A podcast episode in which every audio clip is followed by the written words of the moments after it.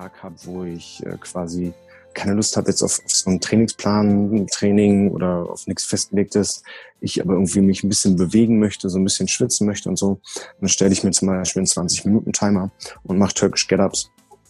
Ähm, weil du halt einfach mit diesem Turkish Get-Up, es ist eine Ganzkörperübung. Du hast halt diesen, diesen Carry. Ähm, du trainierst deinen ganzen Körper ohne zu überlasten in diesen 20 Minuten zum Beispiel. Du kommst leicht ins Schwitzen, du verbesserst deine Regeneration, ähm, du bringst halt quasi deine Lymphe äh, zum, zum Fließen, kannst halt Stoffwechselprodukte besser ab, abtransportieren und das Ganze ohne dich hardcore zu überlasten.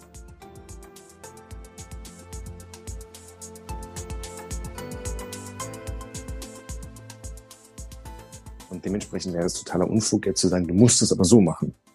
Weil jeder muss auch generell ähm, seinen eigenen Stil finden. Und ähm, was ich auf jeden Fall einem Einsteiger empfehle, ist erstmal nicht zu fancy zu werden, nicht zu viele Übungen zu machen, sondern da eben sich wirklich auf diese Handvoll äh, Bewegungen erstmal zu konzentrieren, dass man halt sagt, okay, ich muss jetzt erstmal eine anständige Kniebeuge lernen. Ich muss lernen, was bedeutet es, wenn ich meine Hüfte beuge, dass der Rücken, also meine Hüfte und Knie beuge und dass der Rücken dabei gestreckt bleibt. Das gleiche beim Hip Hinge, also beim Deadlift oder Swing. Das heißt, ich lehre sozusagen erstmal eine Handvoll Bewegungsmuster, die ich halt auch von Dan John adaptiert habe. Das ist nämlich Carry, Hinge, Pull, Push und Squat. Und ähm, diese fünf äh, Bewegungsmuster quasi einfach miteinander ähm, ja, erstmal lernen und dann kann man danach sein Portfolio an verschiedenen fancy Übungen ausbauen. Think, Flow, Growcast mit Tim Böttner. Begleite mich auf einer Reise zu einem ganzheitlichen Verständnis von Bewegung, Gesundheit und Leistungsfähigkeit. Sportwissenschaftler, Ärzte, Athleten, Heilpraktiker, Physiotherapeuten, Biohacker Osteopathen, Psychologen. Wir tauchen in das Denken und Handeln von Spezialisten ein, um zum Generalisten zu werden. Ein Podcast für Querdenker mit Tiefgang.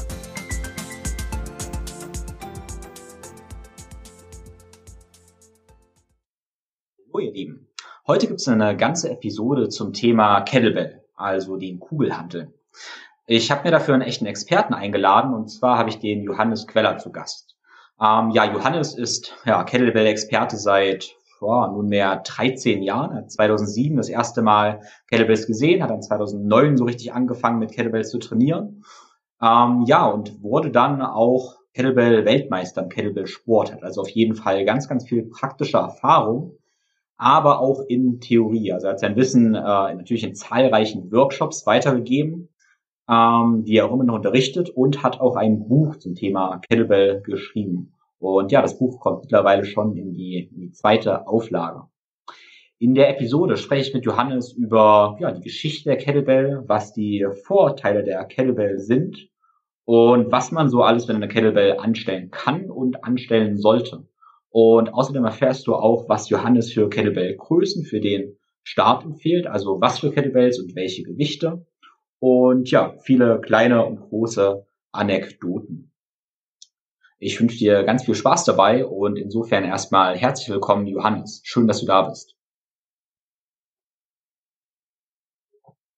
Ah, angefangen hat es eigentlich, also ich habe 2007 das erste Mal eine Kettlebell gesehen, da habe ich noch im äh, Fitnessstudio gearbeitet und dachte so, hm, für Seitheben und Curls ist das ganz schön umständlich, da nehme ich lieber Kurzhanteln und äh, so schnellkräftige Bewegungen wie der Swing, das, das kann einfach nicht gesund für den Rücken sein. Und habe die erstmal links liegen gelassen. Dann kam 2009, ähm, bin ich mit CrossFit in Berührung gekommen, habe da angefangen CrossFit zu machen. Und äh, da war natürlich dann die Kettlebell, wie du schon eingangs gesagt hast, äh, großer Bestandteil.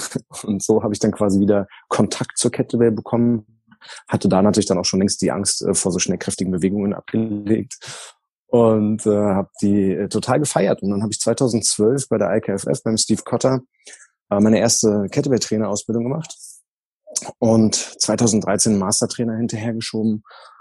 Ja, und dann habe ich mir gesagt, hm, irgendwie die Kettlebell ist so geil, aber es ist es wird total stiefmütterlich behandelt das Thema. Und dann habe ich äh, mir auf die Fahne geschrieben, die Kettlebell in Deutsch, äh, oder im deutschsprachigen Raum bekannter zu machen. Dann habe ich angefangen, 2014 ein Buch zu schreiben. und habe insgesamt sogar zweieinhalb Jahre an diesem Buch gearbeitet und äh, geschrieben und habe aber währenddessen ich an diesem Buch gearbeitet habe, habe ich mich natürlich wahnsinnig äh, in dieses Thema reingearbeitet und habe recherchiert und viele Sachen gemacht. Dann kam auch währenddessen ich das Buch geschrieben habe, die Lust, äh, mal bei einem äh, Kettlebell-Wettkampf teilzunehmen. Dann hatte ich äh, in Deutschland sozusagen geschaut, was es da so gibt. Und dann äh, kam der Bundesverband Deutscher Kettlebell-Sportler ins Spiel. Dort habe ich dann den damaligen Präsidenten äh, kontaktiert und mit dem dann quasi ähm, mehrere Meisterschaftsvorbereitungen gemacht. Und er hat dann quasi mich auch zum Weltmeistertitel geführt, sage ich mal. Und ja, das war dann 2016, als ich die WM gewonnen habe. Und Ende 16 war dann auch das Buch zu Ende geschrieben, so dass ich dann im April 2017 das Buch endlich äh, in den Verkauf bringen konnte. Genau. Und seither reise ich eigentlich rum in Deutschland und äh, halte Kettlebell-Workshops und ähm, publiziere so meinen Kettlebell-Lifestyle auf Instagram.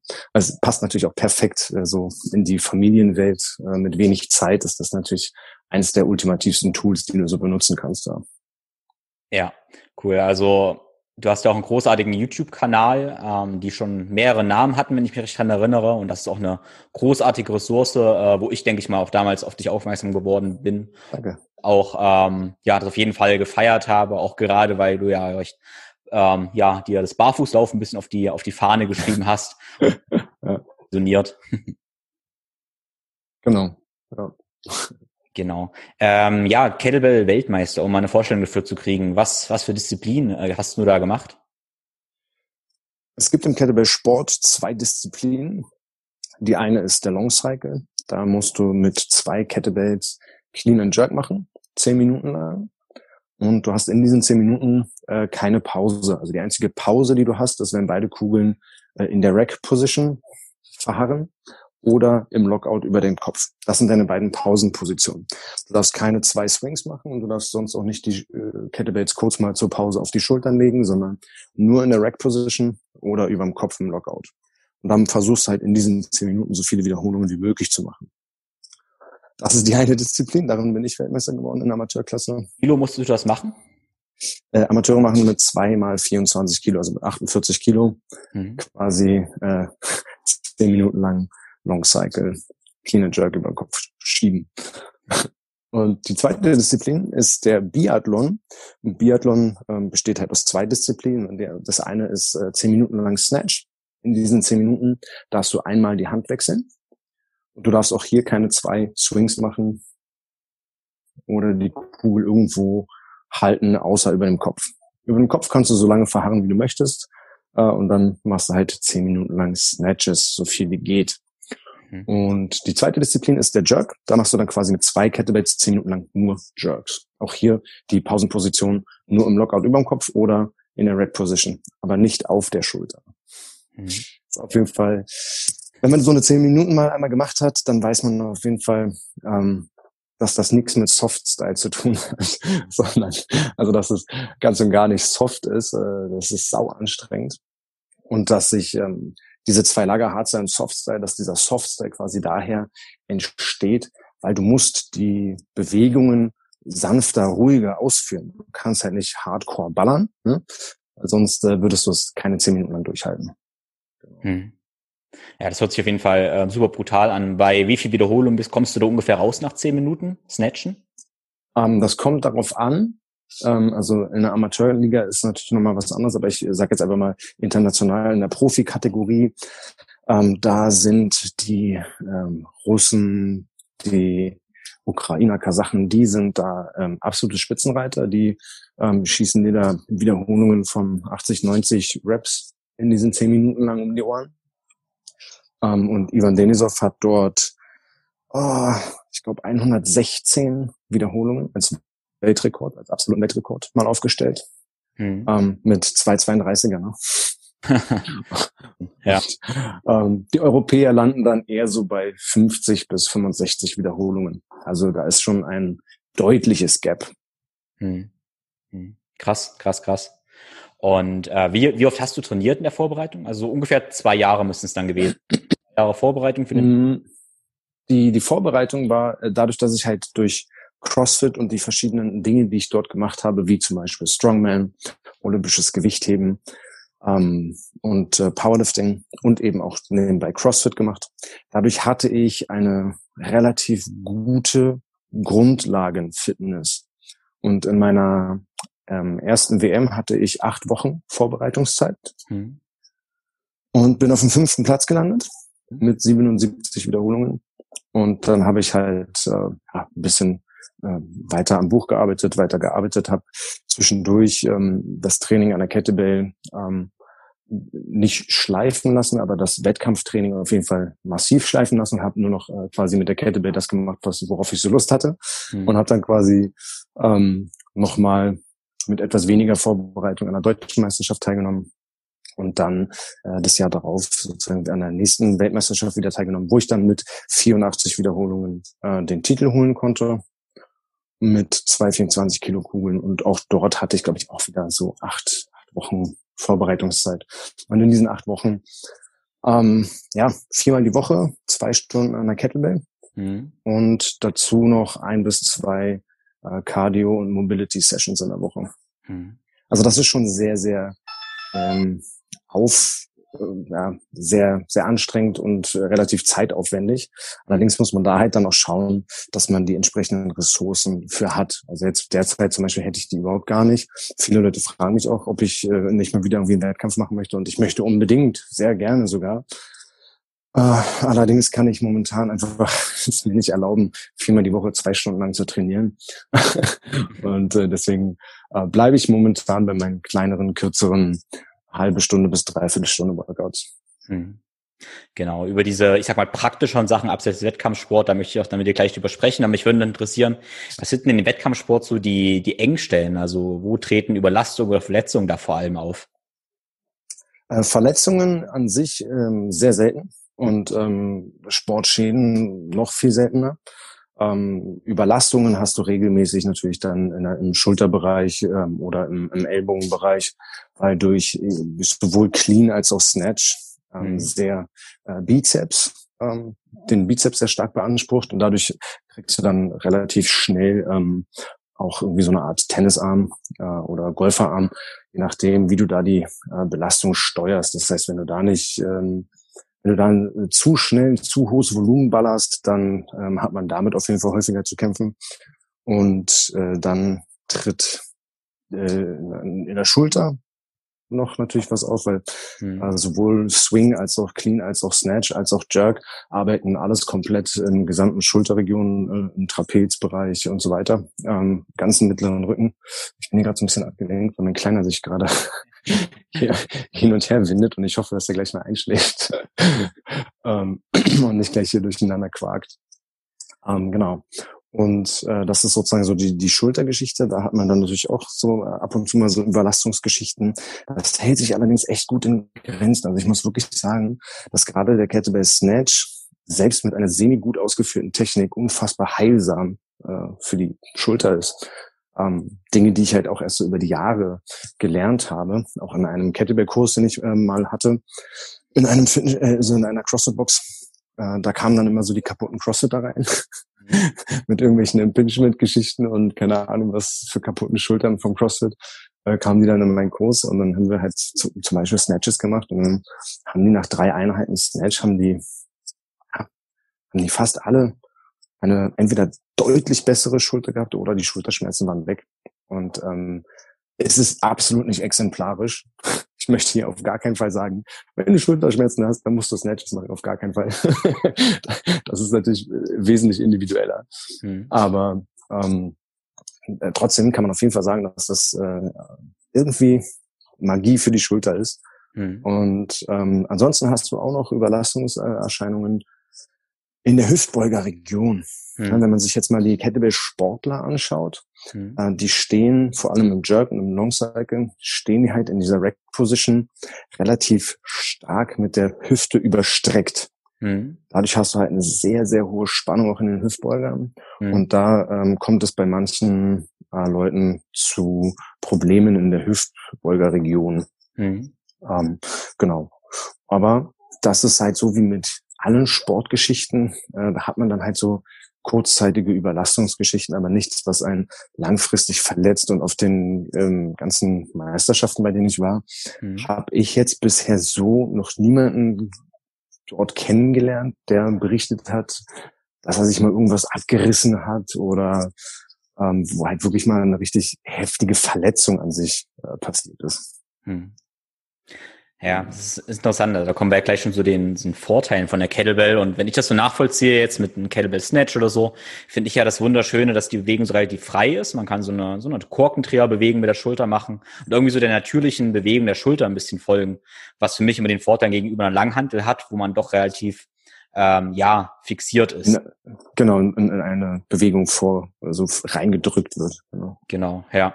Wenn du jetzt einen Kettlebell Snatch unterrichtest oder auch sagst, okay, das soll jemand machen, der seine Schulter ja, kräftigen stabilisieren will, bist du eher ein Fan davon, mit nicht zu viel Gewicht sehr, sehr viele Wiederholungen zu machen? Oder lieber, ähm, ja, ein bisschen schwerer, wenig Wiederholung? Äh, sowohl als auch, allerdings gerade natürlich, wenn er jetzt schon mit der Schulter ein bisschen Problem hat, äh, liegt es natürlich auf der Hand, dass ich als allererstes empfehle, erstmal natürlich mit weniger Gewicht und äh, vielen Wiederholungen zu arbeiten, um dort quasi auch die Technik zu verbessern. Mhm. Aber gleichzeitig ist es halt so wie mit äh, vielen und anderen oder allen anderen Dingen auch, dass man, also allen anderen ballistischen Dingen auch, dass man die Technik erst so richtig versteht, wenn man den Bewegungsablauf intus hat und dann mit schwererem Gewicht arbeitet. Hm. Also als Beispiel mal mit Langhantel-Snatch. Den kannst du halt mit nur der Langhantel ausführen. Du wirst aber nie verstehen, worum es in dieser Übung geht.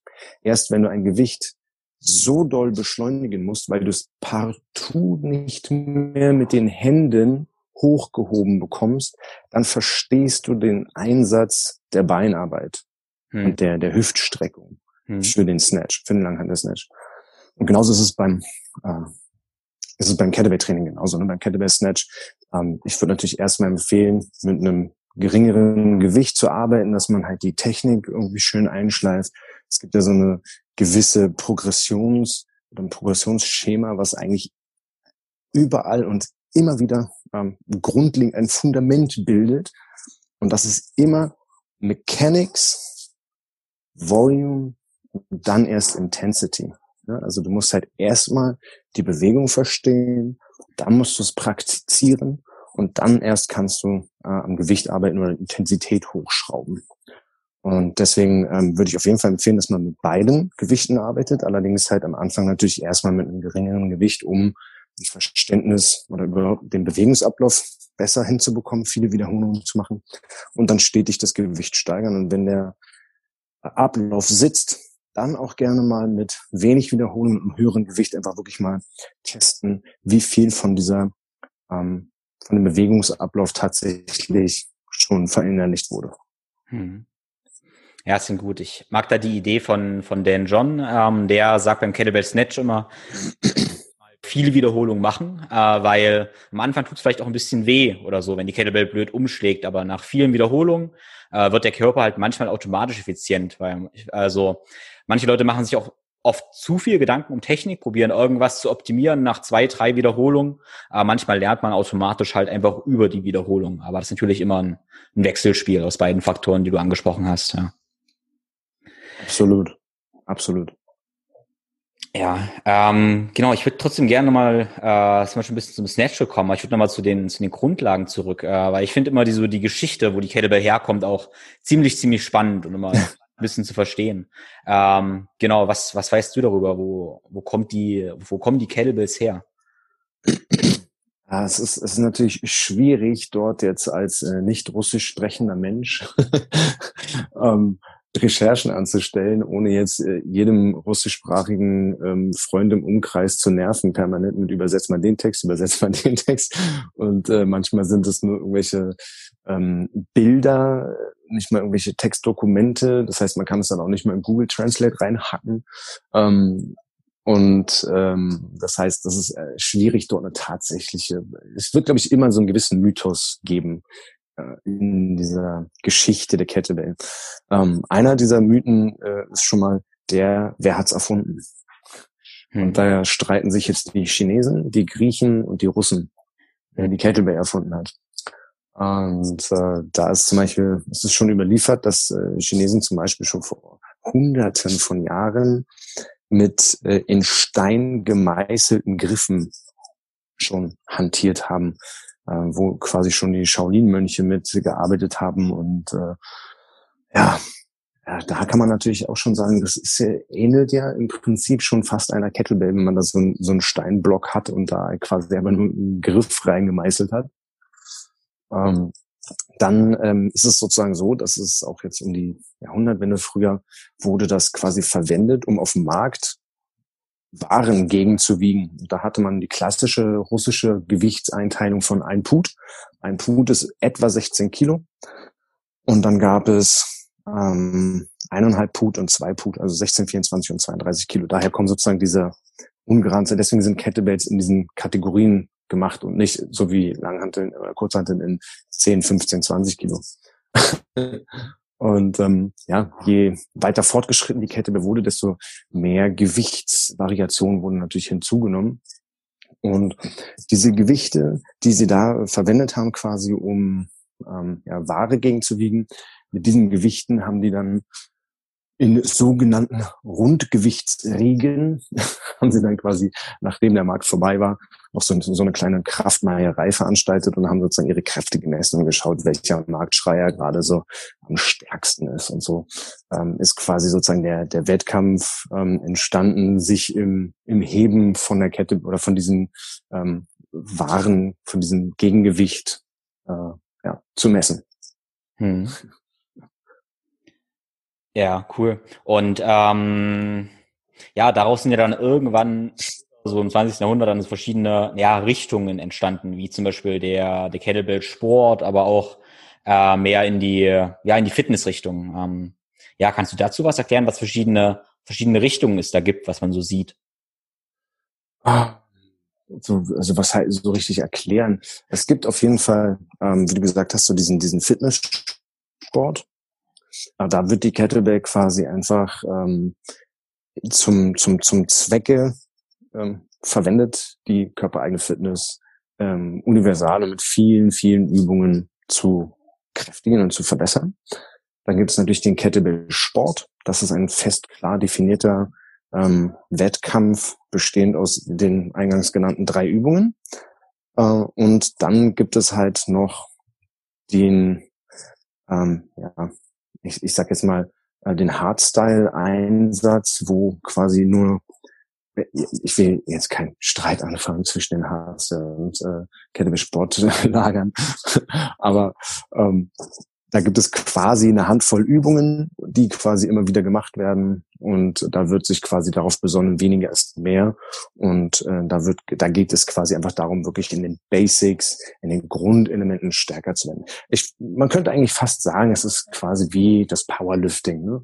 Ähm, es gibt halt einmal so das, das Fitnesssport, so, wo halt, ähm, was weiß ich, jetzt der, der Durchschnittsbürger in, in ein Gym rennt, von einem äh, Trainer dort einen Plan in die Hand kriegt und dann macht er da so seinen Zirkel. Das wäre quasi so dieses allgemein Fitness Kettlebell Ding. Und dann äh, gibt es halt die Powerlifter, die kommen halt dahin, machen Squat, Bench, Deadlift und dann machen sie noch ein paar Zubringerübungen. Das wäre dann sozusagen so Hardstyle. Und ähm, dann gibt's eben, wie gesagt, den Kettlebell Sport. Das sind, ist eben wieder auch so ein, so ein Wettkampf, der mehr oder weniger auch nur eine Handvoll Übungen hat und äh, das Ziel hat quasi sich wirklich nur auf diesen zwei Disziplinen oder drei Disziplinen ähm, so stark und so ausdauernd wie möglich zu machen. Und ich bewege mich irgendwo in diesem gesamten Spektrum, weil ich ähm, es fällt mir schwer, mich auf eine Sache festzulegen, weil es einfach so viel Schönes auf der Welt gibt. Und dadurch, dass ich mich nicht festlegen kann und will, ähm, denke ich, habe ich auch eine recht dogmafreie Sicht auf die ganze Dinge, so dass es mir äh, möglich ist, einfach auch Dinge zu hinterfragen und nicht einfach hinzunehmen, weil irgendein äh, Kettlebell-Guru sagt, äh, haben wir schon immer so gemacht, wird so gemacht. Ja, das ist interessant, dass du Kettlebell-Guru sagst, weil das ist ja auch schon oft festgestellt, dass so ein paar Kettlebell-Richtungen, die oft sehr, sehr dogmatisch sind und auch merkwürdige Diskussionen anfangen, wo ich mich teilweise frage, was, was soll das jetzt? Also ergibt gar keinen Sinn. ja. Äh, was ich auch schon erlebt. Ja, also genau, was ich auch noch ganz, ganz cool finde, bei dir ja viel gesehen habe, war das ganze Kettlebell-Jonglier-Zeug. Ähm, ja, also ich erinnere mich irgendwie vor zwei Jahren oder so waren wir in, in Dresden gewesen auf einer auf einer Messe und haben hast du mir geschmissen. Ähm, da ist mir das hat auch irgendwo hingerutscht, weil du plötzlich angefangen hast, mit irgendwelchen 32 Kilo Kettlebells auf mich zu schmeißen und das erwartet, dass ich das einfach fangen könnte und zurückschmeißen könnte. Ähm, ja, das ist krass. das, das war doch keine 32, aber ein 16er. Echt? Ich weiß es nicht mehr. Ich hatte auf jeden Fall Angst, aber passiert. Genau. Ähm, wenn du jetzt für er ist dein Sohn, ne? Ja. Mhm, genau. Ähm, wenn du jetzt irgendwie näher Klienten trainierst oder sag mal normale Fitnessinteressierte, was, was empfiehlst du denen dann für ein, für ein Stil oder machst du einen Mix oder was denkst du, sollte so jeder in seinem Portfolio irgendwie haben? Also, was muss ich gucken, dass da sich mal wieder beruhigt? Die Frage war, was ich äh, den Leuten empfehle zum Anfang. Ähm, genau, ja, oder auch so für normal Fitness, also die keinen Wettkampfsport machen wollen, die einfach ja für Fitness bewegen, ähm, ja, wollen. Was sollte jeder machen, deiner Meinung nach? Also ich bin auf jeden Fall ein Fan davon, einfach zu gucken, ähm, was man kann. Also quasi, es, es ist einfach so, dass auf den ganzen Workshops, die ich so jetzt gegeben habe, habe ich festgestellt, dass äh, dem einen Teil fällt einfach zum Beispiel der Hardstyle Snatch wesentlich leichter, den zu lernen, und einem anderen Teil fällt halt der ähm, Kettlebell Sportstyle wesentlich einfacher. Und dementsprechend wäre es totaler Unfug, jetzt zu sagen, du musst es aber so machen. Weil jeder muss auch generell ähm, seinen eigenen Stil finden. Und ähm, was ich auf jeden Fall einem Einsteiger empfehle, ist erstmal nicht zu fancy zu werden, nicht zu viele Übungen zu machen, sondern da eben sich wirklich auf diese Handvoll äh, Bewegungen erstmal zu konzentrieren, dass man halt sagt, okay, ich muss jetzt erstmal eine anständige Kniebeuge lernen. Ich muss lernen, was bedeutet es, wenn ich meine Hüfte beuge, dass der Rücken, also meine Hüfte und Kniebeuge und dass der Rücken dabei gestreckt bleibt. Das gleiche beim Hip Hinge, also beim Deadlift oder Swing. Das heißt, ich lehre sozusagen erstmal eine Handvoll Bewegungsmuster, die ich halt auch von Dan John adaptiert habe. Das ist nämlich Carry, Hinge, Pull, Push und Squat. Und ähm, diese fünf Bewegungsmuster quasi einfach miteinander ähm, ja, erstmal lernen und dann kann man danach sein Portfolio an verschiedenen fancy Übungen ausbauen. Und ähm, das ist sozusagen das, was ich erstmal den Leuten mitgebe. Ne? Also, dass sie halt erstmal lernen, äh, wie sie eine anständige Kniebeuge machen, wo der Rücken gerade bleibt, dass sie auf jeden Fall lernen, wie ihr, ihr Hip Hinge aussieht, also wie ein Deadlift aussieht. Da hat man ja auch die verschiedenen Körpertypen. Ja, man hatte den Typen, der beim Deadlift ähm, immer noch aussieht, als würde er einen Squat machen, weil er einfach einen unfassbar langen Oberkörper hat und kurze Stummelbeine. Ähm, und dann gibt's halt so Leute wie ich, wie mich, äh, die halt super lange Modelbeine haben und dafür halt so einen kleinen abgebrochenen Stummeloberkörper. Ne? So. Und bei mir ist halt einfach, dass mein Deadlift halt quasi, ich will nicht sagen jetzt mit dem Rücken parallel zum Boden, das nicht, aber ich bin schon sehr weit vorgebeugt. Ja, und das muss halt jeder für sich erstmal herausfinden. Und da muss man, ähm, ja, kann man nicht jetzt sagen, du musst das so und so und so machen, sondern man muss halt dort individuell schauen. Und genau, deswegen lasse ich die erstmal eine Handvoll Übungen machen, um darin erstmal besser zu werden, damit sie ein fundamentales Verständnis für diese Bewegungen haben. Und aus diesen Bewegungen heraus kann man dann arbeiten. Und dann kann man halt sein Portfolio an Übungen erweitern. Hm. Wie ist deine Meinung? Du hast den John gerade nochmal angesprochen und der John ist ja jetzt kein Fan von Türkisch Trainingsübung. Ähm, was ist deine Meinung zum, zum Turkish Get Up als, als Training oder nutzt du ihn lieber für als Assessment oder ja? Ähm, ich benutze den Turkish Get Up auch im Training. Mhm. Ähm, allerdings ist für mich, also ich, ich habe den Turkish Get Up als Carry einkategorisiert. Mhm. Klar, du machst einen Lunge, klar, du machst einen Press vom, vom Boden, mhm. aber insgesamt ist es ja die Charakteristik eines Carries, weil du ein Gewicht mit deinem Körper, mit Körperspannung durch den Raum transportiert, transportierst. Mhm. Und für mich ist quasi der Turkish Get Up ein, ein, äh, ein Carry. Mhm. Und genau wie man Carries ins Training integriert, integriere ich den Turkish Get Up auch ins Training. Mhm. Wenn ich zum Beispiel einfach ein bisschen ähm, mein Rumpf und Schulter ein bisschen aktivieren möchte, nehme ich ein mittleres Gewicht äh, und mache, was weiß ich, ein paar äh, Wiederholungen links, rechts äh, Formtraining ähm, als quasi äh, erweitertes spezifisches Warm-up.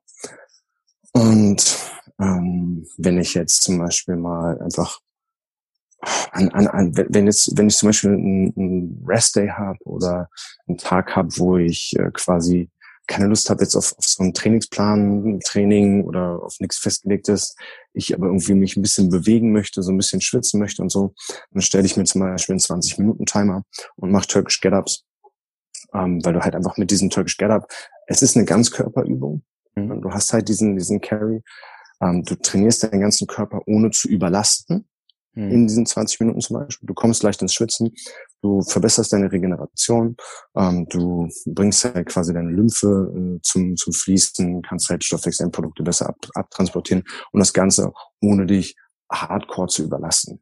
Mhm. Und dementsprechend äh, integriere ich den schon auf jeden Fall mit ins Training. Ähm, was ich allerdings zugegebenermaßen eher selten mache, ist, dass ich dort äh, Max-Tests mache. Also dass ich sage, okay, jetzt will ich mal gucken, wie viel, wie viel Gewicht kann ich eigentlich stemmen. Hm. Das, das ist tatsächlich eher seltener Trainingsbestandteil. Ähm, da ist es eher so, dass ich halt, wie gesagt, diese 20 Minuten, die mache ich schon relativ häufig. Und mit relativ häufig meine mein ich so vielleicht äh, zwei Monate oder so. Hm. hm.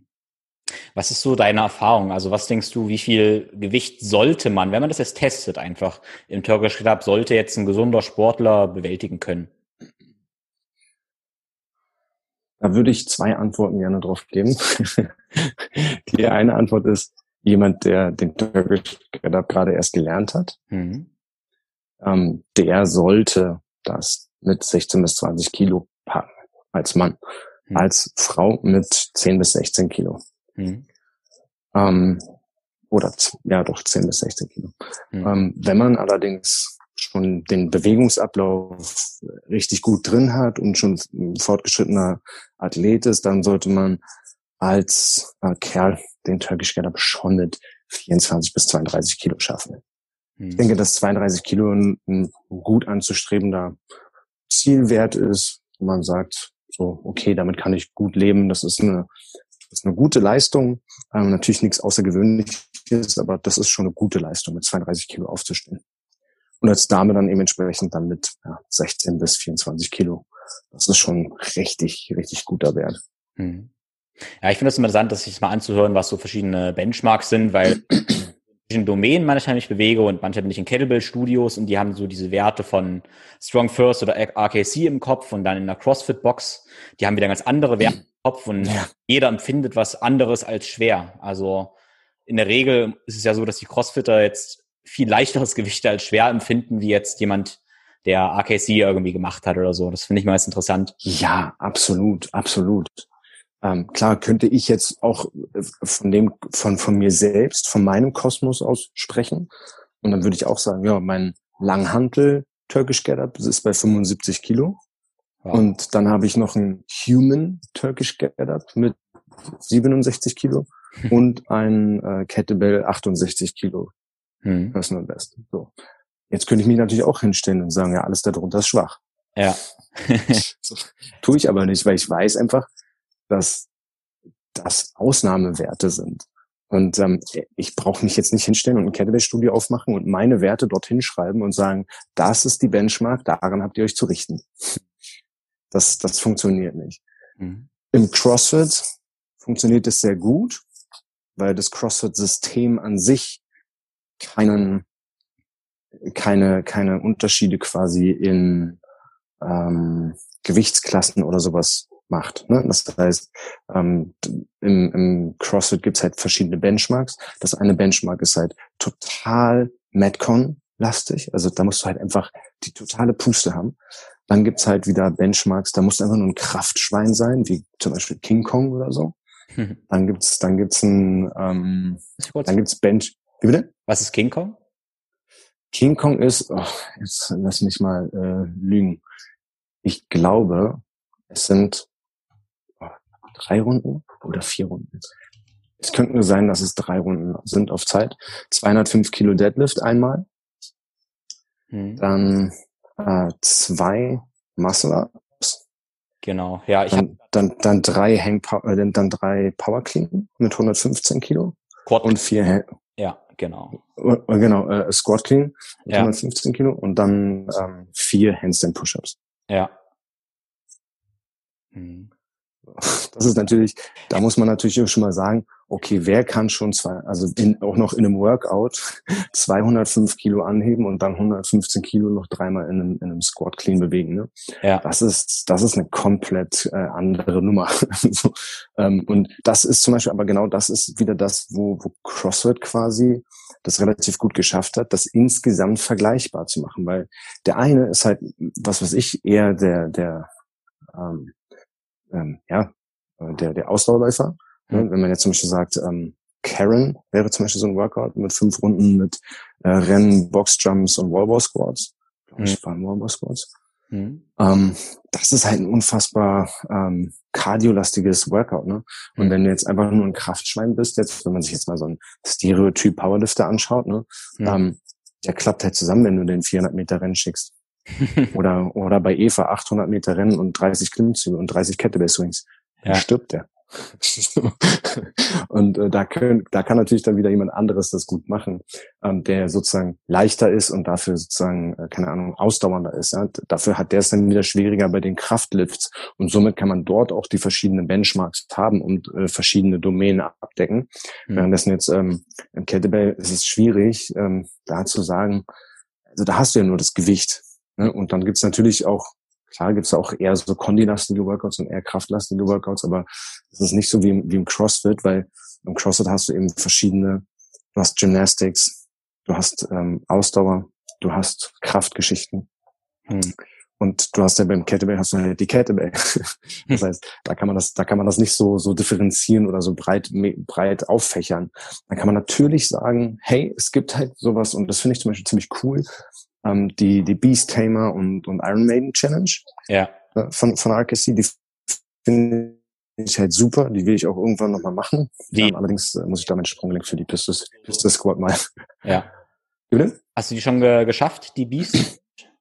Nee. Also nee. bisher ist mein, mein, mein Strict Press PR bei 44 Kilo. Das heißt, da würde ich noch nicht die 48 schaffen. Mhm. Und ähm, den Pull-Up mit 48 ist kein Problem. Mhm. Und der Pistol mit 48 Kilo ist eine Herausforderung. Mhm. Könnte ich schaffen. Ähm, allerdings schaffe ich den nicht mit ähm, mit äh, den Fersen, also mit mit dem Fuß am Boden. Und du musst ja für den fürs Beast Tamer musst du ja barfuß machen. Ah, das ist ja wieder so, Schuhe. das ist ja so ein Dogma von denen. Du darfst keine Oli-Schuhe, du darfst keine Fersenerhöhung nutzen, du musst barfuß machen. Und ja. da äh, scheitert, da wird das halt bei mir scheitern, weil ich dann die 48er ganz komisch vorne vor der Brust halten müsste, damit ich dann Gegengewicht habe. Und dann weiß ich nicht, ob das sogar noch erlaubt ist oder ob du die in der Rack Position halten musst. Ja, die sind ja da sehr sehr strikt. Ja. Hm. Genau, ja. genau. Also da, und das finde ich zum Beispiel cool. Da kann man zum Beispiel sagen, okay, das ist wirklich, das ist so, ein, so ein Ausnahme, äh, so ein Ausnahmeding, wo man sagt, hey, da kannst du dich mal hintrainieren.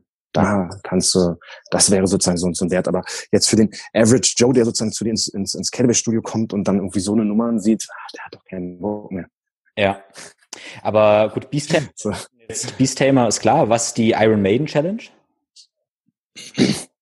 Ist das gleiche für Frauen. Ach so, okay. Also ja. das ist das gleiche für Frauen, bloß halt, bloß halt dann natürlich nicht mit 48 Kilo, sondern ich glaube mit 24 Kilo.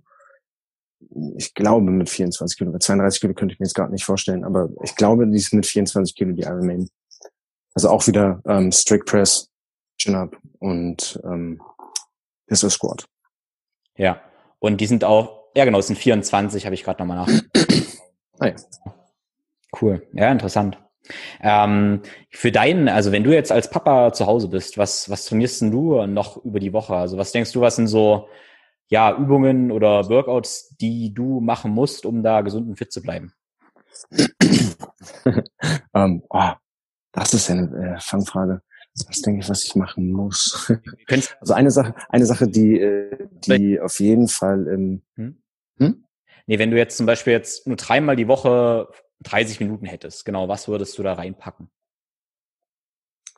Ähm, ich würde, wenn ich dreimal die Woche 30 Minuten hätte, würde ich zweimal ein Ganzkörpertraining machen mhm. und ähm, einmal würde ich äh, so ein bisschen Kraft ballern. Mhm. Einfach ähm, schwere Gewichte und Übungen, die ein bisschen unkonventionell wie Bandpress oder sowas sind. Mhm. Ähm, und in diesem, dadurch, dass ich ja, also ich, ich würde mal sagen, mein Training besteht zu 80 Prozent aus Kettlebell und 20 Prozent aus äh, Bodyweight-Übungen wie Ringdips und äh, Pull-ups. Mhm.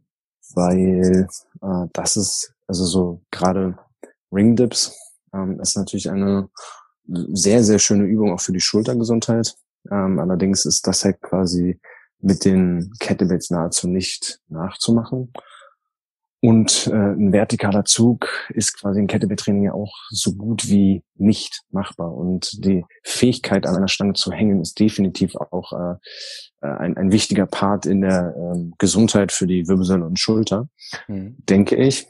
Und ähm, dementsprechend, ja, also was brauche ich? Brauche auf jeden Fall, wenn ich dann dreimal die Woche eine halbe Stunde hätte, würde ich äh, zweimal, wie gesagt, so einen Ganzkörperzirkel machen.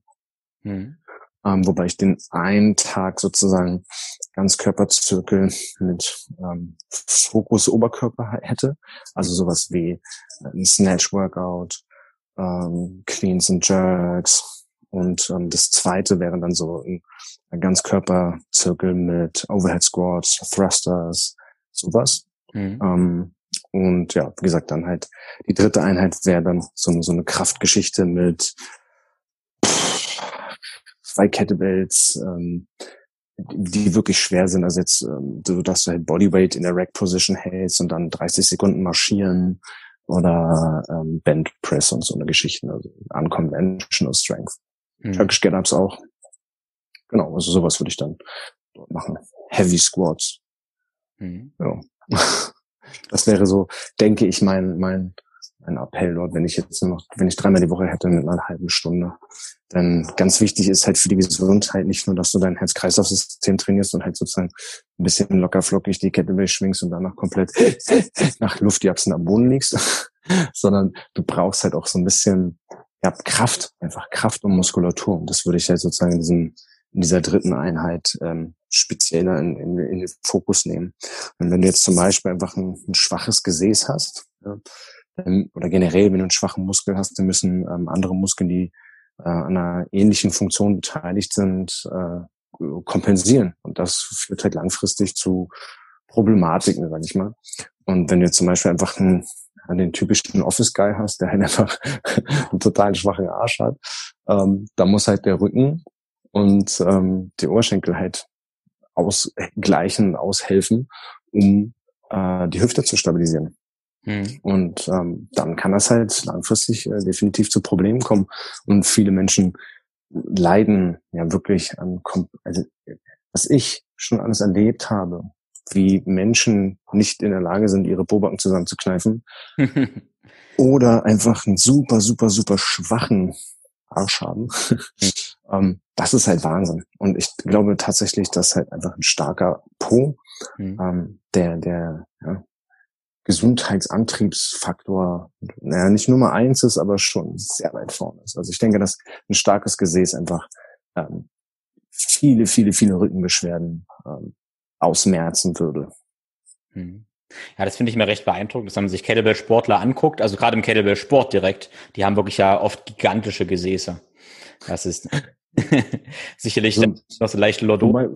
So, hm? Ja, wo, wobei, wobei ich den, den Arsch tatsächlich gar nicht so, so riesig finde. Ähm, die haben in der Regel eher ähm, starke Oberschenkel hm. und Gesäß geht so.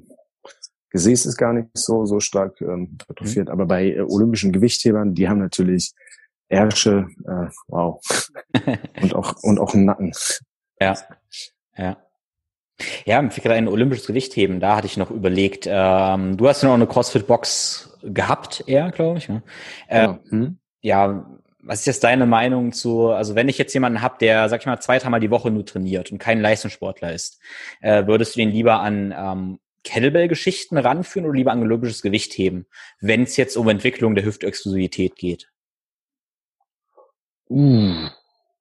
Oder beides? Die Frage ist, die, die Frage ist erstmal, warum, wenn er jetzt sozusagen so ein absoluter Oberbreitensportler ist, warum dann Hüftexplosivität? Ja, sagen wir mal als Fähigkeit äh, oder seine seine naja, Sprungstärke zu entwickeln oder allgemein Ganzkörperexklusivität und Gesäßaktivierung und sowas in der Richtung. Hm, ich denke, da würde ich tatsächlich eher ähm, Kettlebells machen. Bei dem olympischen Gewichtheben hast du halt, ähm, ich sag mal, den Nachteil, dass du über einen gewissen Zeitraum dann schon in, in ein Niveau kommst, wo du einfach mit recht hohem Gewicht arbeitest. Und der Vorteil im Kettlebell-Sport ist halt, oder im Kettlebell-Training, liegt halt darin, dass du ein moderates Gewicht einfach sehr viel häufiger verwendest. Und da ähm, hast du halt einfach so einen Repeated Bound-Effekt, der quasi ähm, ja, sich akkumuliert. Wenn du jetzt zum Beispiel einen, einen Dachdecker hast, ja, der Ziegel schneidet, dann wird er am Anfang ein bisschen Muskelkater im, im Arm haben. Vielleicht entwickelt er zwischendurch mal ähm, einen Tennisarm. Und aber über die Jahre hinweg macht er das immer wieder. Jeden Tag schneidet er Ziegel. Und der Typ, der bricht dir die Hand, wenn er dir die Hand gibt, obwohl er noch nie Krafttraining gemacht hat. Einfach weil der Körper immer wieder, das ist so dieser, dieser ähm, Grease the Groove Ansatz. Ne? Wenn du etwas immer wieder tust, mit vielen Wiederholungen, mit einem moderaten, mit einer moderaten Intensität, einem moderaten Gewicht, dann hast du langfristig definitiv mehr davon, als wenn du jetzt ähm, ein hohes Gewicht nur ein paar Mal bewegst. Und das siehst du auch immer wieder, gerade ähm, wenn du jetzt so ähm, im Breitensport die olympischen Gewichthebel dir anschaust, also jetzt vorwiegend in der CrossFit-Box oder Leute, die das halt so Freizeit gestalten, freizeitmäßig gestalten und nicht in der Bundesliga trainieren oder so, die haben halt allesamt relativ schnell Überlastungen in der Schulter, im Handgelenk, im Ellbogen, im Knie, in der Hüfte, im Rücken, ähm, weil sie halt einfach zu hohes Gewicht verwenden. Und irgendwann, ähm, ja, ich sag mal so, um die, um die Sprungkraft zum Beispiel zu trainieren, ja, da wäre dann definitiv olympisches Gewichtheben besser ähm, geeignet für, weil du halt natürlich ähm, für maximale Explosivität oder Sprungkraft brauchst du natürlich auch einfach ein entsprechendes Gewicht. Und das wird für die meisten Kettlebell-Menschen relativ schwer zu erreichen sein. Ich habe mir jetzt in der Corona-Zeit habe ich mein äh, Kettlebell-Arsenal ähm, äh, erweitert, um äh, noch äh, zusätzlich 56, 68, 80 und 92 Kilo Kugeln. Ja. und ähm, das ist, damit könnte man natürlich dann auch entsprechend wieder stark irgendwie an der Explosivität arbeiten, weil ich denke immer, dass wenn jemand ähm, Goblet Squats mit der 92er macht, dann hat er so einen starken Rumpf und Beine, das ist äh, wow. ja. Ja. Genau, also ich, ich würde da ähm, definitiv sagen, ähm, dass Kettlebells dort besser sind, weil sie universell universeller einsetzbar sind und man quasi spielerisch auch mit, mit, mit Übungen, wo man es vielleicht nicht erwarten würde, trotzdem auch an seiner ähm, ja, Sprungkraft arbeitet, beziehungsweise an der, an der Ganzkörperfitness. Ne? Ja, für mich ist ein Argument auch immer noch, dass die Technik doch wesentlich einfacher trotzdem eigentlich ist.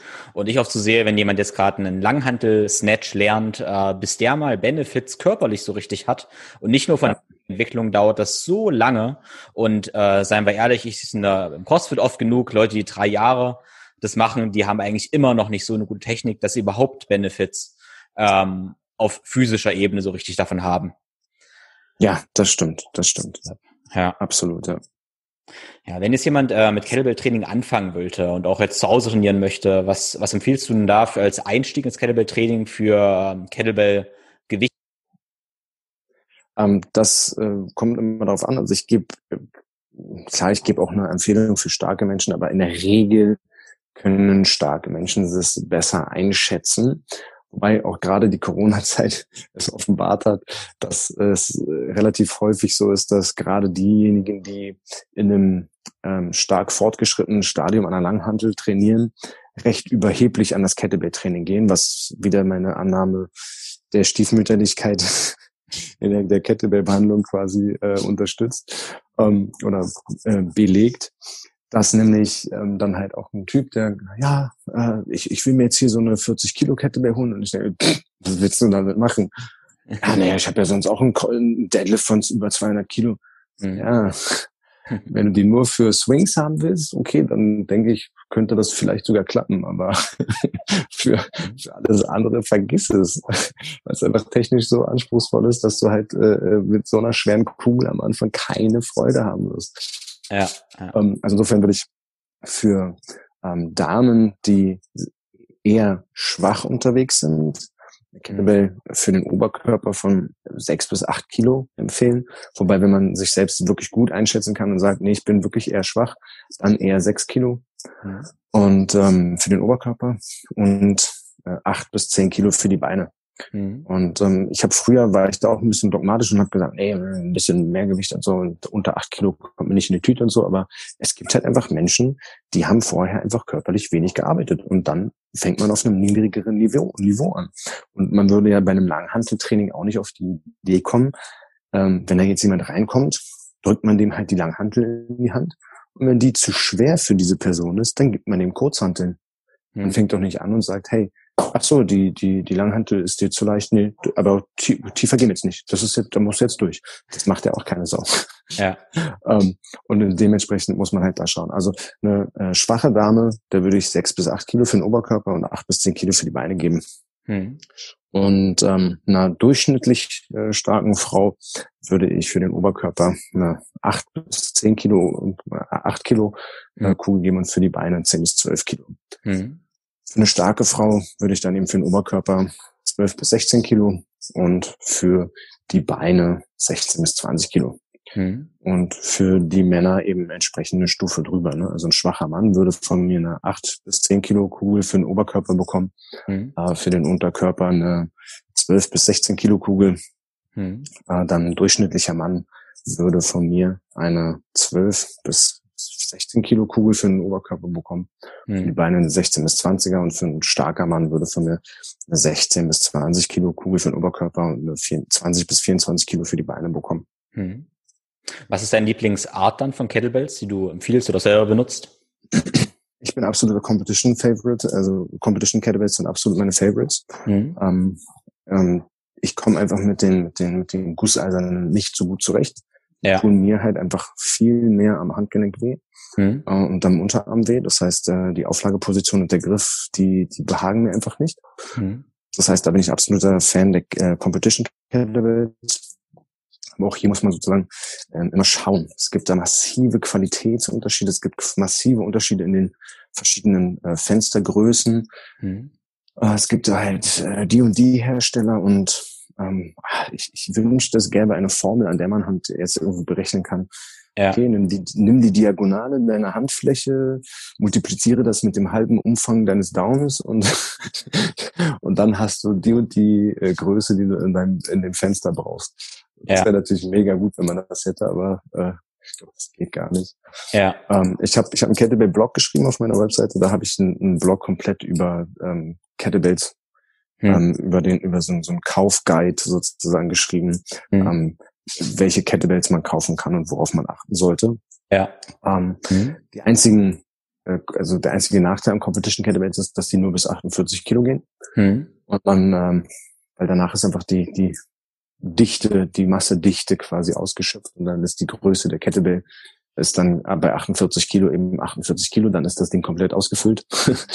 und äh, das heißt, dann wird sie größer. Das ist ja das Gute an, der, an den Competition Kettlebells, dass sie ähm, immer die gleiche Größe haben und nur zu unterschiedlichen Teilen gefüllt sind, um die Gewichtsunterschiede zu ähm, erreichen. Mhm. Und ähm, genau, das heißt, alle Kugeln, die ich über 48 Kilo besitze, das sind natürlich dann alles Gusseiserne. Mhm. Aber dort ist es, ist es dann mit dem Griff wieder kein Problem. Also da sind die Griffe dann wieder ganz gut. Ja. Ja. Ja, genau. Also der Griff ist halt auch recht entscheidend. Ich erinnere mich, irgendwann war mal in Berlin gewesen, da warst du halt auch da und dann gab's die äh, von einer naja, Berliner Marke, da waren so ganz polierte Griffe und die waren so glatt oh ja. eigentlich. Mhm ja gar nicht schwingen konnte. Das war zumindest total gefährlich eigentlich.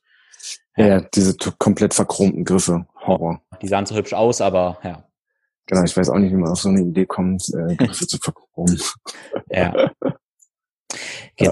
ja. Ähm, Cool. Ähm, du hast ja, du schreibst ja, also wir haben im Vorgespräch hast du erzählt, du schreibst jetzt gerade eine neue Auflage von deinem Buch, äh, was ja wahrscheinlich dieses Jahr noch rauskommt und auf jeden Fall eine richtig gute Ressource darstellt.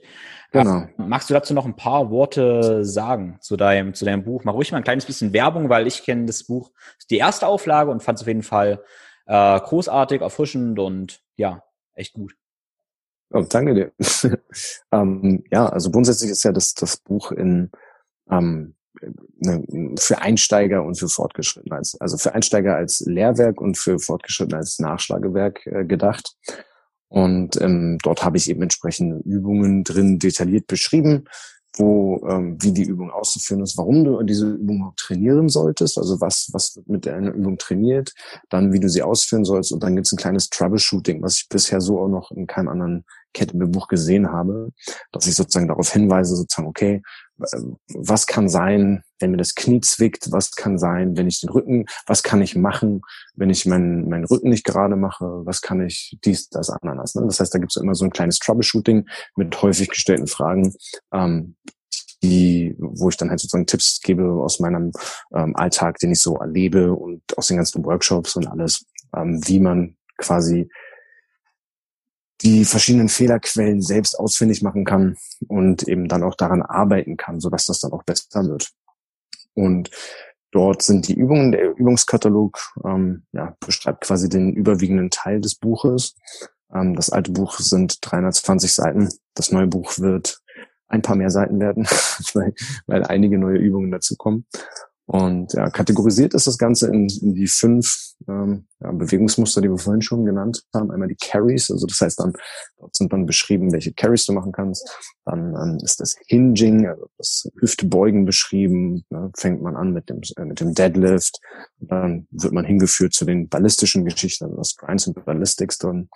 Ähm, Grinds sind ja quasi Kreuzheben, was du ja kontrolliert langsam ausführen kannst und ein Swing kannst du ja nicht kontrolliert langsam ausführen. Das ist dann ein ballistischer Move ballistische Übung und ähm, dann halt Squat, Press und Row und äh, dann zum Schluss noch eine sechste Kategorie, die Assistenzübungen, wo du mhm. quasi noch ja, sowas wie Bumps oder sowas, ähm, was erstmal so nichtssagend ist, was aber eine wahnsinnig gute Übung ist für eine ganze Menge Geschichten.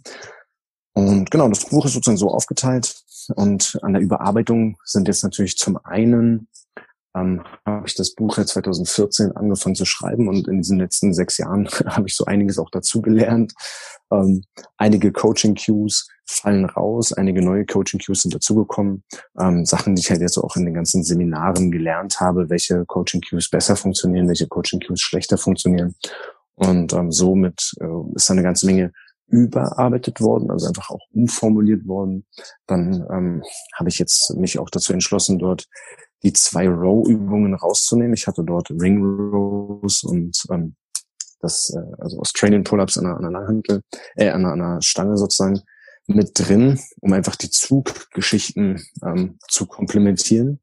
Äh, die kommen jetzt raus, weil es gab äh, eins, zwei Stimmen, die sich beschwert haben, eine, eine, eine schlechte Bewertung geschrieben haben, weil ja in einem Kettlebell-Buch ähm, keine Bodyweight-Übungen zu suchen haben, wo ich mir denke, boah, ey, was bist du denn für ein Hansel? Aber egal. ähm, genau, das heißt, die Übungen fallen raus, damit das Buch wirklich komplett nur Kettlebell ist. Ähm, und dann kommen einige, also dann sind auch noch andere Übungen, die rausgeflogen sind und dann kommen aber einige, einige neue Übungen hinzu. Mhm. Und äh, ja, das Ganze wird halt ein echt umfangreiches äh, Nachschlagewerk für Fortgeschrittene und eben, wie gesagt, auch ein gutes Lehrwerk für Einsteiger. Dann kriegt es insgesamt eine neue Struktur und die ganzen Übungen werden noch ähm, einfacher, übersichtlicher dargestellt. Also im, in dem alten Buch war das so, dass ich halt einen Absatz geschrieben habe, äh, was weiß ich, äh, stehe aufrecht vor der Kettlebell und äh, beuge dich mit gestreckten Armen nach vorne, äh, mit gestreckten Rücken nach vorne. Jetzt einfach nur als Beispiel. Ne? Mhm. Und dann habe ich halt zwei Bilder hingepackt, wie ich gerade da stehe und dann wie ich mich vorbeuge. Und dann kommt im nächsten Absatz, jetzt greife die Cannabis, dies, das, das. Ne? Dann kommen die nächsten Schritte, dann kommen die nächsten Bilder. Und äh, jetzt habe ich das quasi einfach nur als Fließtext Mhm. Und bei den entsprechenden Cues, was ich dann sage, ist dann eine Klammer mit einer Zahl und dann hast du danach den gesamten Bilderkatalog, dass du sozusagen diese gesamte Übung einmal siehst, wie sie ausgeführt wird, mit den entsprechenden Nummern dazu, so dass du das schnell findest und weißt, ah, okay, das ist die, das ist damit gemeint, das ist damit gemeint. Und damit wird das Ganze ein bisschen übersichtlicher. Mhm. Genau. Cool, da bin ich auf jeden Fall gespannt. Also alle Sachen, über die wir gesprochen haben, auch dein Blogartikel und dein YouTube-Kanal und deine Workshops und so, äh, verlinke ich alles in den Show Notes. Ja, gerne. Genau. Ähm, bei, bei, den, bei den Workshops muss man natürlich jetzt schauen. Berlin steht ja kurz vorm Lockdown. Ja, ja, genau, müssen wir mal schauen. Ansonsten wieder nächstes Jahr oder ja, wer weiß. Genau. Ja, ein was würde mich noch interessieren. Ich stelle mal so gerne noch eine, eine Abschlussfrage. Ich will gerade, wie ich es für dich formuliere, aber wenn es jetzt so ähm, eine Message von dir, von Johannes an die an die Menschheit geben würde, was man so, ähm, egal zu was, was so eine Lehre, eine Essenz aus deinen letzten, ja, weiß nicht, 20 Jahren als Trainer und so ist, was wäre das? So so ein Satz von mir aus, der in der Halbzeit von der Super Bowl Pause gezeigt werden sollte. Ah, but where's the fun? Das, das wäre das, weil ähm, wir kommen halt in unserem ganzen Leben ähm, viel zu häufig an so Punkte, wo wir total verbissen unseren Alltag da fristen und ähm, letztlich geht halt einfach irgendwann die Klappe zu und ähm, die Menschen, die halt ähm, ja am Sterbebett gefragt wurden, ne, es ist so platt, es ist so platt und so viele haben das schon gesagt, aber ne, die am, am Sterbebett gefragt wurden, was sozusagen die Größe, was sie am meisten bereuen und das ist halt fast durch die Bank weg alle, die gesagt haben, sie haben zu wenig gelebt, zu viel gearbeitet, sich zu wenig um ihre Familie und Freunde gekümmert. Deswegen ähm, mhm. einfach das Leben nicht so bitter ernst nehmen, sondern einfach zwischendurch einfach auch mal abschalten und einfach was machen, was einem Freude und Spaß bereitet. Und ähm, ja, da kann man ruhig mal sagen, das bedeutet nicht am Wochenende sich schön mit Gerhard wie ein Achtarmiger ein reinorgeln.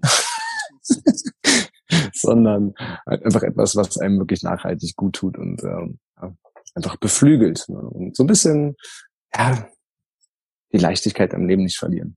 Also, but where's the fun? Vielen, vielen Dank fürs Zuhören. Ich hoffe, wir konnten euch ein bisschen anstecken mit der Faszination der Kettlebells. Ähm, ich persönlich bin auch ein riesen Kettlebell-Fan, auch aus praktischen Gründen. Einmal macht das Training halt Spaß, andererseits sind die halt auch sehr, sehr transportabel, dass ich zum Beispiel auch meistens eine Kettlebell dabei habe, wenn ich unterwegs bin mit dem Auto. Dann habe ich zum Beispiel meine 20 Kilo Kettlebell im Auto und in einer Pause oder am Morgen kann ich dann irgendwo, egal wo, ein kleines Workout damit machen. Aber finde ich übrigens völlig egal, äh, wie alt du bist oder wer du bist, weil zum Beispiel meine Eltern, die haben auch schon viel mit Kettlebells trainiert, meine Freunde genauso, aber natürlich auch die ja, Leistungssportler oder Crossfitter. Also es ist völlig egal. Ich denke, Kettlebell-Training ist eigentlich für jeden geeignet. Genau, wie schon erwähnt, alles, worüber wir gesprochen haben, äh, findest du in den Show Notes. Alle Links auch zu Johannes und so weiter. Wenn du dich jetzt fragst, wie du das ganze Gelernte in dein Leben integrieren kannst, dann stehe ich dir als Coach natürlich helfend zur Seite. Mit meinem Personal Training und ganzheitlichen Gesundheitscoaching helfe ich dir auf deinem Weg zur ja, ganzheitlicher Gesundheit, Fitness und Leistungsfähigkeit. Wenn du Lust hast, dass ich dir helfen darf, dann schreib mir einfach eine Nachricht würde mich sehr freuen, wenn du mir ein Feedback hinterlässt und zum Beispiel dein wichtigstes Learning aus dieser Episode auf den sozialen Netzwerken, also in deiner Story teilst. Außerdem hilft natürlich eine Bewertung bei iTunes oder auf Spotify sehr. Ja, dann wünsche ich dir erstmal eine wunderschöne Woche und ich freue mich in der nächsten Episode auf dich. Alles Liebe, dein Tim.